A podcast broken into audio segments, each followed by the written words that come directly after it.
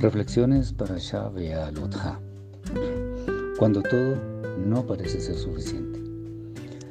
En el tiempo en el que nuestro pueblo iba caminando en su travesía por el desierto, tuvo que vivir muchas experiencias que en el fondo eran oportunidades para crecer en estatura espiritual, pues ya no existía el yugo de Egipto. No obstante, en una buena parte del recorrido, lo que se escuchó en no pocas ocasiones fue una gran cantidad de quejas contra el Eterno, desestimando el hecho de que la salida del país idólatra ocurrió con grandes señales y portentos que no tienen igual en la historia. La nube de gentes que salieron a la libertad posiblemente era de más de 3 millones en número, pero aún más grande fue el número de animales que podían comer en el desierto. Pero a pesar de que esto sea muy cierto, el pueblo pidió comida recordando los tiempos en Egipto, aunque la esclavitud allí fuera agobiante, y olvidando a propósito lo que ya tenían en abundancia. El santo de los santos quiso que su pueblo formara un carácter a toda prueba, pero muchos de nuestros antepasados permanentemente vieron solo lo inmediato, de hecho tan inmediato que aunque tuvieran suficiente comida, pidieron más comida. Y esto sin tener en cuenta que en la práctica todos lo tenían todo. De hecho, mucho más de lo que se necesitaba para obedecer las instrucciones celestiales. No sobra recordar la inmensa cantidad de tesoros que recibieron de los egipcios.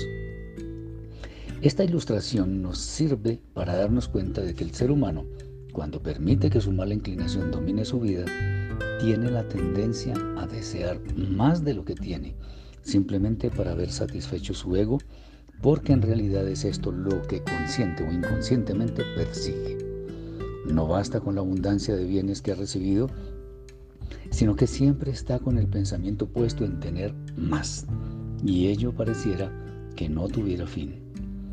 El afán insaciable de poseer, bienes materiales es un grave síntoma de que lo que falta en la espiritualidad quiere llenarse con lo material.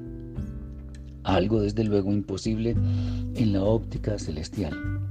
Pero como no hay conciencia de esto, poseer se convierte en una obsesión muchas veces maquiavélica, en la que todo vale por tener lo que se desea.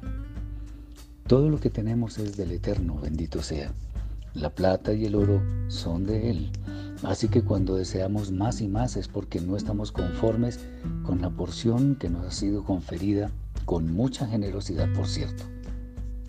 Es clave para nuestra vida ser conscientes de que es sumamente importante ser equilibrados en lo que anhelamos, pues ello debe responder a una sentida necesidad según los designios divinos y no algo accesorio que puede desviar nuestra mirada del amo del universo, porque entonces tal sentimiento o deseo es una de las tantas formas en que se manifiesta la idolatría, tan abominable en los ojos de Akadosh Baruju.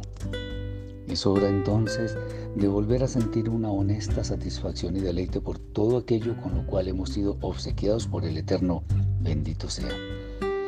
De aquí que desear aquello que ya tenemos no es más que una insatisfacción vana que nos aparta del camino de la vida. Demos gracias por lo que tenemos y disfrutémoslo. Ello no nos quita nuestra porción en el mundo venidero. Shabbat Shalom.